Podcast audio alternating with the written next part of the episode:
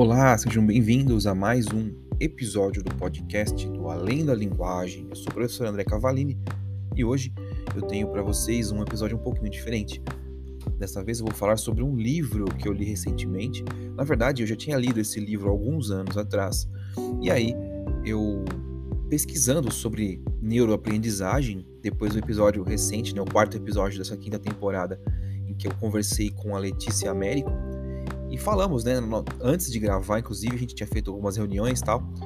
E batemos um papo sobre neuroaprendizagem. Aí eu fiquei com isso na cabeça e resolvi dar uma pesquisada nos meus materiais, nos livros que eu tinha lido e tal. E encontrei esse livro do professor Pierluigi Perazzi. Professor Pier. Ele já faleceu, mas ele deixou uma série sobre neuroaprendizagem com quatro livros, quatro obras é, cada uma falando sobre a, a inteligência sendo desenvolvida num aspecto diferente. Em um dos livros ele fala sobre os pais aprenderem a desenvolver a inteligência dos filhos. O outro fala sobre os estudantes aprendendo a desenvolver sua própria inteligência. O outro fala sobre o desenvolvimento em geral, né? Geralmente os professores, né, como podem ajudar. E o livro que eu li primeiro, eu li todos, tá? Mas o livro que eu li e que me levou para esse mundo do, do estudo sobre aprendizagem foi inteligência em concursos. Né? Na época eu estava estudando para concursos, eu ainda sigo estudando até hoje e acho que eu vou estudar sempre, porque é sempre bom a gente mudar, né? Crescer de carreira. Hoje eu sou funcionário público, mas é, passei em outros concursos e continuo prestando provas. E é isso que me motiva também a continuar aprendendo a aprender. E trazer conteúdo para vocês também, é claro. E esse livro, Inteligência em Concursos, ele, na primeira vez que eu li, eu li é, consumindo como o leitor normal, né? Aprendendo as técnicas que o professor ensina, ele dá dicas sobre o que é estudar e o que é ser aluno, o o que define um estudante, planejamento, enfim, essas coisas, né? A importância da leitura. Eu vou falar sobre isso daqui a pouquinho com mais tranquilidade, mas eu queria resumir nesse começo, nessa introdução do episódio, essa dinâmica, né? Da primeira leitura para a segunda leitura. E nessa leitura que eu fiz agora, para poder fazer esse episódio, é, eu tive um grande, é, uma grande reflexão, né? uma catarse, digamos assim. Não pelo conteúdo da dinâmica de aprendizagem, né? Tudo que ele fala faz muito sentido, né? Só que o livro ele é construído em cima de uma forte crítica. E essa crítica ela acaba sendo de uma época, de um método do tipo de pessoa que se classifica como pedagogo ou pedagoga, né? E no caso, eu fiquei muito decepcionado. Mas mesmo assim, eu resolvi trazer para vocês esse comentário do livro porque apesar de a linguagem ser agressiva e até ofensiva para algumas categorias de, de profissional e um pouco também de sexismo, né? Até ser misógino, não sei.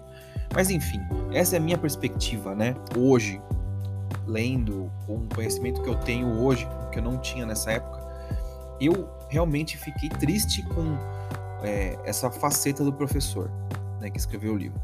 Mas de todo modo, eu resolvi trazer para vocês aqui as dicas que o professor dá, o professor Pierre, né, dá, o que ele fala sobre a técnicas de estudo, porque eu acho que isso vai ajudar todo mundo. Ainda mais agora, depois que passou o Enem, é, tem os últimos vestibulares do ano para 2022.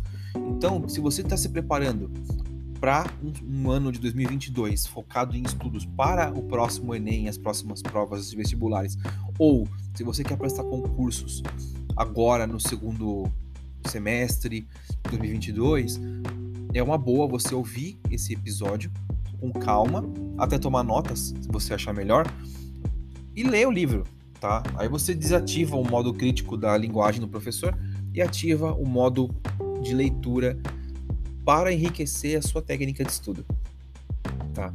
É, e se você não conseguir fazer isso, me procura no Instagram, no arroba além da linguagem, no meu blog, né, WordPress, é, que é o além da linguagem.wordpress.com.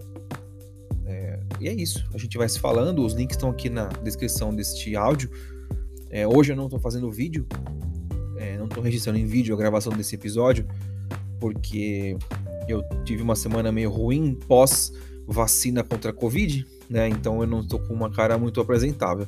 Mas de todo modo, eu não podia deixar de fazer esse episódio. Já estou falando há cinco minutos e ainda não comecei a falar sobre o livro. Bora, bora falar sobre inteligência em concursos. Bom, o professor Pierre, como eu falei, ele foi professor do ângulo, ele, é especial, ele era né, especialista em informação, tecnologia da informação. É, ele veio de uma área técnica mais voltada para engenharia, mas ele se desenvolveu demais em neurociência e nesses aspectos da aprendizagem, né? Então, ele construiu uma sequência de livros muito boa, baseada na experiência dele como professor. Né? E não só como professor, mas como, como aprendiz também. Ele traz isso muito no livro dele. Você lê, você parece que está conversando com ele. Isso é muito legal, em termos, tá? Depois a gente já falei sobre isso antes. E aí ele começa a falar sobre a primeira parte do livro, né? Ele fala sobre técnicas de estudo, mas até chegar nessa primeira parte, ele comenta bastante sobre o problema da educação no Brasil. E realmente existe um problema. E é um problema, entendam, que não aflige só as escolas públicas, tá? É um problema cultural. E ele tem razão nisso quando ele comenta, porque a gente é, não tem o um incentivo ao estudo como uma atividade, primeiro, prazerosa, né? e segundo, coordenada, porque você tem que saber estudar.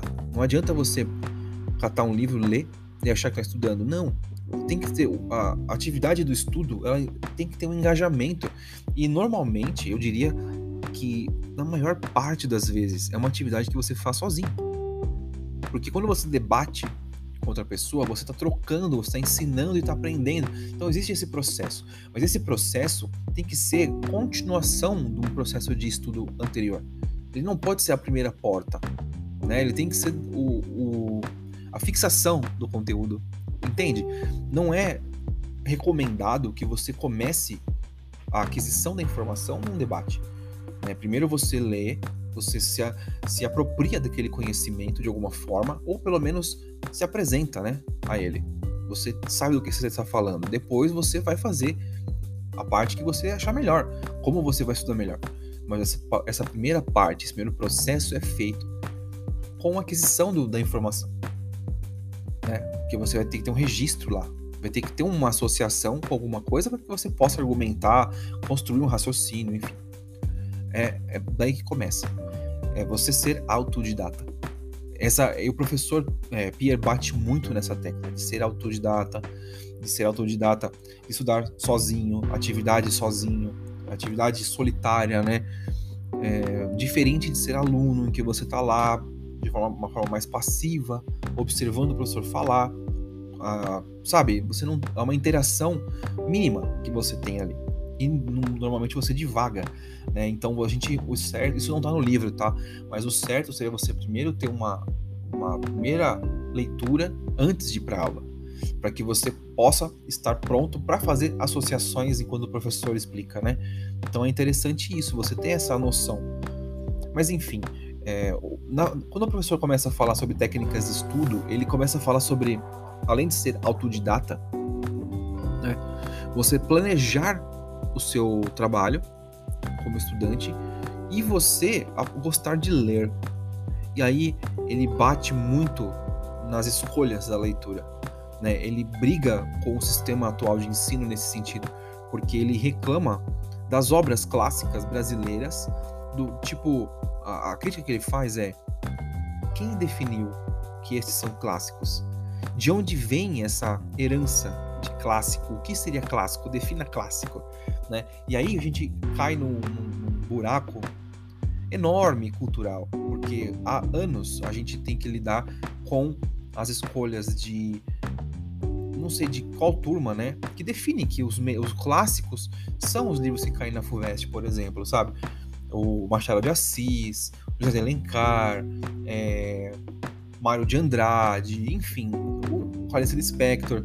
E aí eu não estou nem questionando, primeiro, nem o porquê o professor Pierre fala isso, tá? Porque isso é a escolha dele, a questão dele, né? A opinião dele.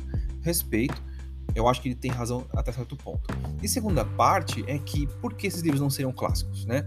Ah, se você for ler, eu já li eles algumas vezes na época de escola, depois na faculdade, na especialização, enfim, eu li bastante. Então eu tive contato com esses autores e tive contato com outros autores.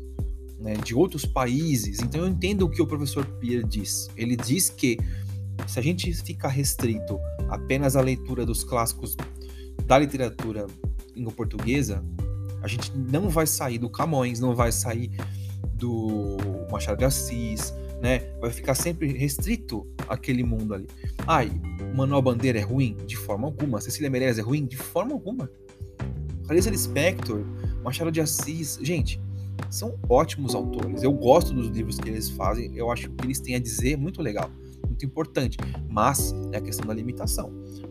Você aprende a ler lendo obras clássicas, você vai ter dificuldade.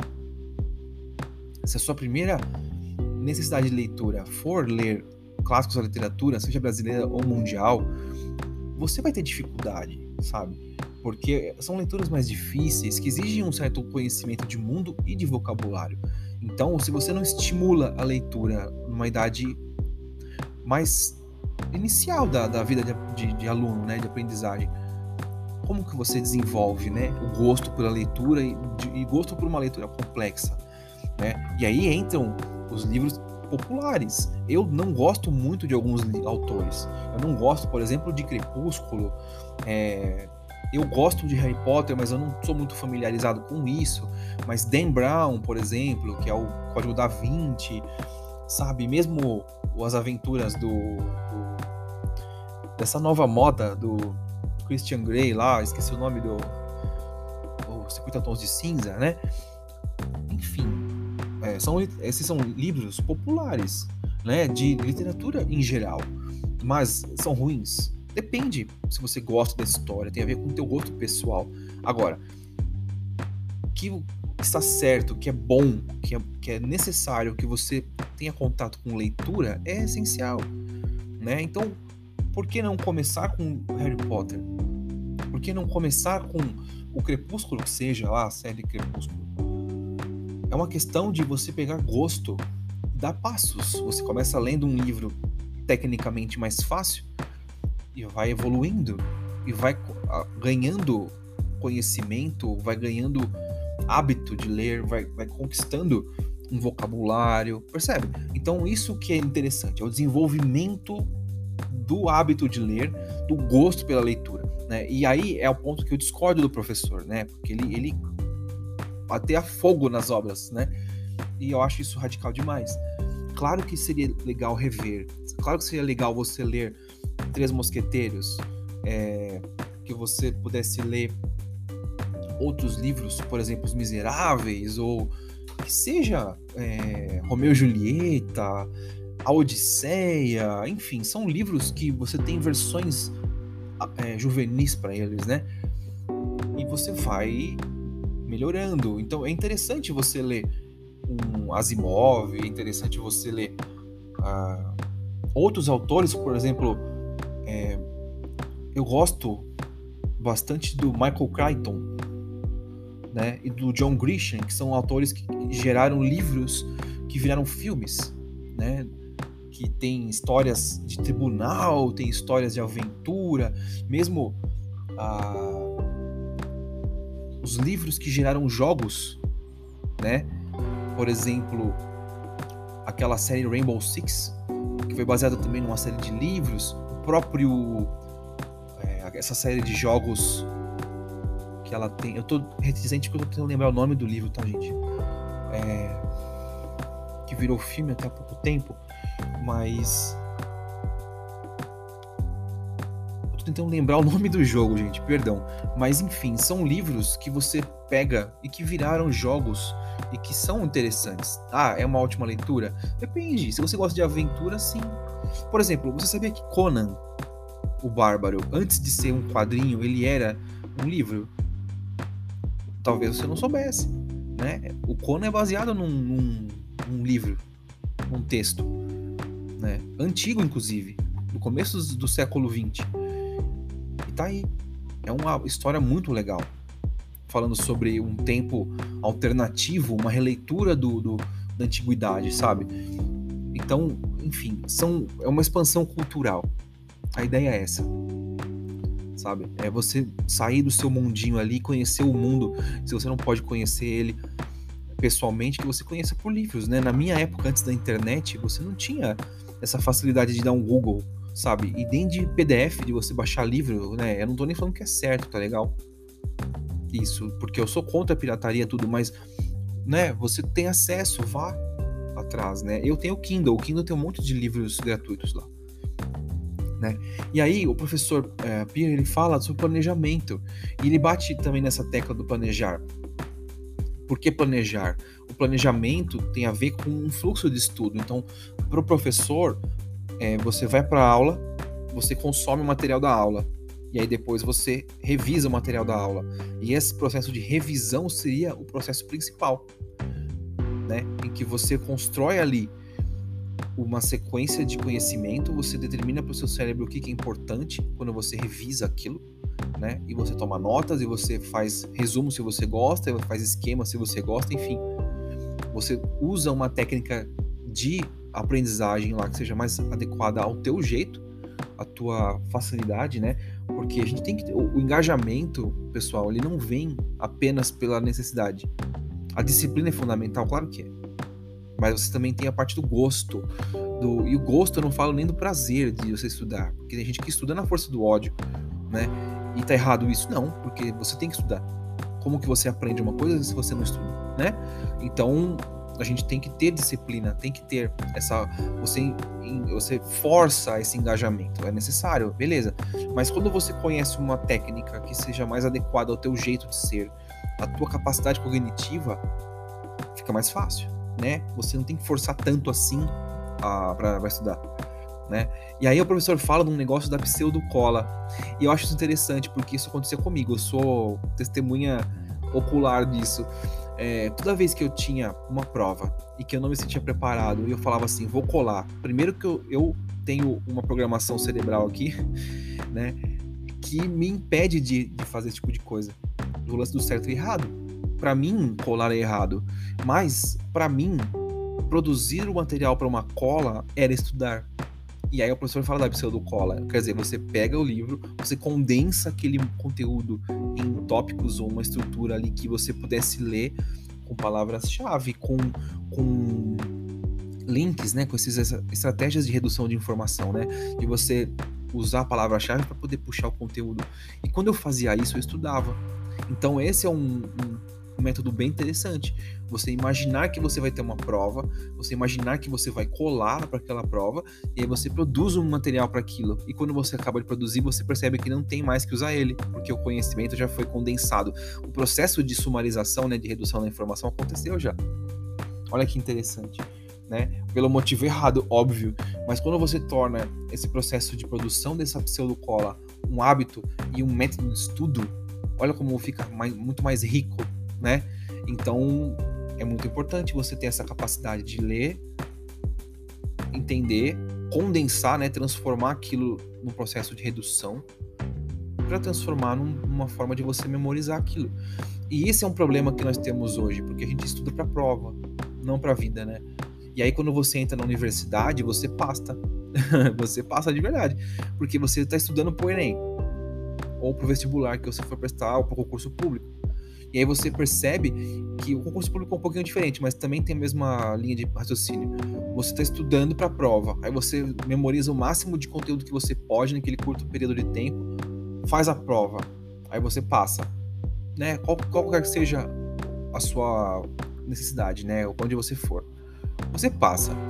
Aí você vai, entra na universidade ou entra no emprego que você está querendo achando que aquele conhecimento pode evaporar, que você não é mais necessitar dele. E aí, quando você se depara com o primeiro dia da, da universidade ou o primeiro dia de trabalho, você percebe que o conteúdo do, do, do teste, né, da prova, era parte da sua matéria, né? E eu falo com experiência própria. Eu entrei na, no concurso, passei, e, por exemplo, direito administrativo é algo necessário no seu dia a dia. Você tem que saber. Redação oficial, você tem que saber. Ah, porque não caiu na prova, tá certo, mas você vai, vai produzir documentos oficiais, né? E aí é importante isso. E aí, é, falando sobre essa parte da memorização, é, memorizar é importante? É. é. é. parte do estudo? É. mas não é essencial. O interessante é você entender, porque quando você entende, você se defende das coisas, você é capaz de produzir raciocínios. A memorização, por memorizar, né, ela evapora, é efêmera, né? Ela vai embora com o sono, né? Então é por isso que você vai na repetição. Mas olha que interessante. O professor fala é, na segunda parte do livro, é, tudo isso que eu falei até agora foi a primeira parte do livro, tá? Na segunda parte, são três partes, tá? É, ele fala da inteligência, sobre a inteligência ser algo que o pessoal sempre valorizou muito, ah, é porque o QI, a inteligência fixa, a, a, capacidade de variação desse nível de QI é mínima, né? Isso é verdade. Com o tempo você melhora ou piora, né? O seu índice ali. Mas o, o fato é que você vai transitar entre um valor mínimo e máximo do, do teste. Né? E quando isso, na verdade, é relativo. Porque pensa bem, você pode ser genial. Eu, por exemplo, tenho um QI acima da média. Mas se, se o meu emocional não estiver equilibrado, acompanhando esse nível de capacidade intelectual, note, capacidade intelectual, não é inteligência. Capacidade intelectual seria a tua capacidade de processar, né? de, de transformar o conteúdo em conhecimento. E se você não tiver com sua parte emocional, e aí entra a saúde mental, né? Em dia, como que você consegue ser o melhor que você pode? né? Se você tem ansiedade, o que, que adianta você ser super inteligente? Né? Você estudar super bem, decorar tudo, saber tudo, fazer questões no simulado perfeitamente, mas na hora que você entra na sala da prova e você senta, você não consegue pensar. Teu cérebro começa a esquentar tanto, né? O processamento fica tão veloz que você não consegue pensar em nada, é o famoso branco, né? O, a, o excesso de estímulo. Então, esse é o negócio. Ser inteligente de fato, é saber escolher e planejar a melhor estratégia. Sabendo a tua capacidade de, de processar a sua parte intelectual e sabendo o quanto a tua parte emocional, a tua saúde mental influencia no teu resultado. Né? E aí o professor começa a falar sobre técnicas, né? A parte 3 do livro seria a parte das técnicas. Eu não vou adentrar muito isso, tá? porque eu gostaria que vocês lessem esse livro.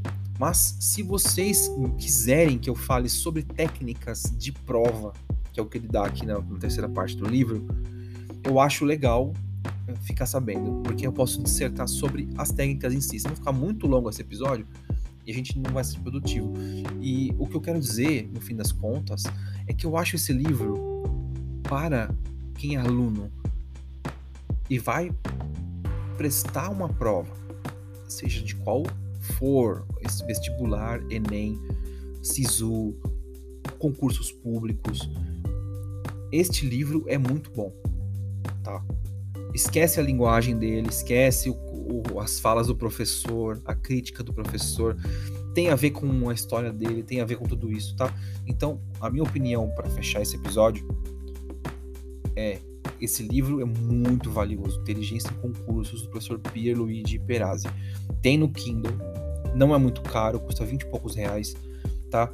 É, é assim, para mim foi uma mudança muito importante na minha forma de encarar os estudos, tá? E as técnicas de prova que ele dá, ele fala sobre tempo, né? Ele fala sobre a parte de você usar para decorar as coisas, né? Criar raciocínios lógicos, né? Você ter essa coisa do, do compreender o que está sendo pedido, percebe? Você entender tudo isso. E aí ele bate na tecla de novo de que você tem que ser um bom leitor, que você tem que saber ler o que está sendo pedido, para que você possa acessar na sua cabeça, né? as coisas. E ele fala muito sobre o controle da sua atenção, de você ler e você prestar atenção e você manter a atenção, não é só prestar atenção, né? Você tem que decodificar o que está sendo pedido e transformar isso em resposta. Acessar na sua memória as coisas, né? Então, a prática de uma lógica, um raciocínio lógico é importante. É muito importante. Então, é, Outra coisa que ele fala é sobre a imaginação. né? E tudo, na verdade, tudo se resume a você ser capaz de decifrar e acessar a sua memória, a sua, sua seu cérebro, né, o conteúdo para aquilo que você precisa naquela hora, sabe? Então é muito importante isso. E eu, eu falo isso muito, né? E eu acho que vocês já devem ter cansado de ouvir eu falar sobre isso. Mas vale reforçar que é muito importante você ter isso em mente, você ter na cabeça que você tem que controlar sua atenção, saber usar o teu tempo, saber acessar as informações na sua cabeça. E como você faz isso? Desenvolvendo a capacidade de aprender, de estudar sozinho, de, ou sozinha, né? Planejar, enfim, tudo isso. O livro traz boas dicas sobre isso, então fica aqui a recomendação. E caso você queira, me chama, tá? No link que tem aqui embaixo na descrição deste áudio, deste vídeo, tem as minhas redes e tem meu WhatsApp. Então me manda mensagem. A gente conversa melhor sobre isso, eu te ajudo a achar essas formas, tá? É... E também a parte de saúde mental, que é super importante, né? Tá? É isso que eu tinha para falar para vocês hoje. Era isso? É um episódio diferente? Sim. É, uma, é um formato que eu quero trazer mais vezes aqui pro podcast? É. Então, é, eu, eu aceito muito bem o feedback de vocês, as opiniões de vocês sobre esse conteúdo, tá bom? Porque livros que eu li recentemente que podem ajudar vocês a estudar melhor não faltam, tá? Então é isso. Eu agradeço demais a presença de vocês aqui. Desejo a vocês um ótimo final de ano. Se você conseguiu o que você queria em 2021, conseguiu entrar na universidade que você queria, ter bons resultados, parabéns. Espero que eu possa, de alguma forma, ter contribuído para isso tá? Se você não conseguiu o que você queria, não desista. Não desista, porque você só vai conseguir o que você quiser na vida se você persistir e você aprender com seus erros e melhorar, evoluir sempre adiante. Deixa o passado para trás, coleta só o que você pode aprender, sabe? O que você pode melhorar e não sofre com isso porque você, o tempo que você vai gastar, a energia que você vai gastar remoendo, ruminando o que você fez de errado, te segura, te impede de ir para frente, aprender com os teus erros e melhorar, tá? E o que nós queremos é isso, né? Ser felizes, não é verdade? Então, estamos aí, contem comigo para isso, para ajudar nesse processo, tá? A gente se vê e se fala no próximo episódio. Tchau.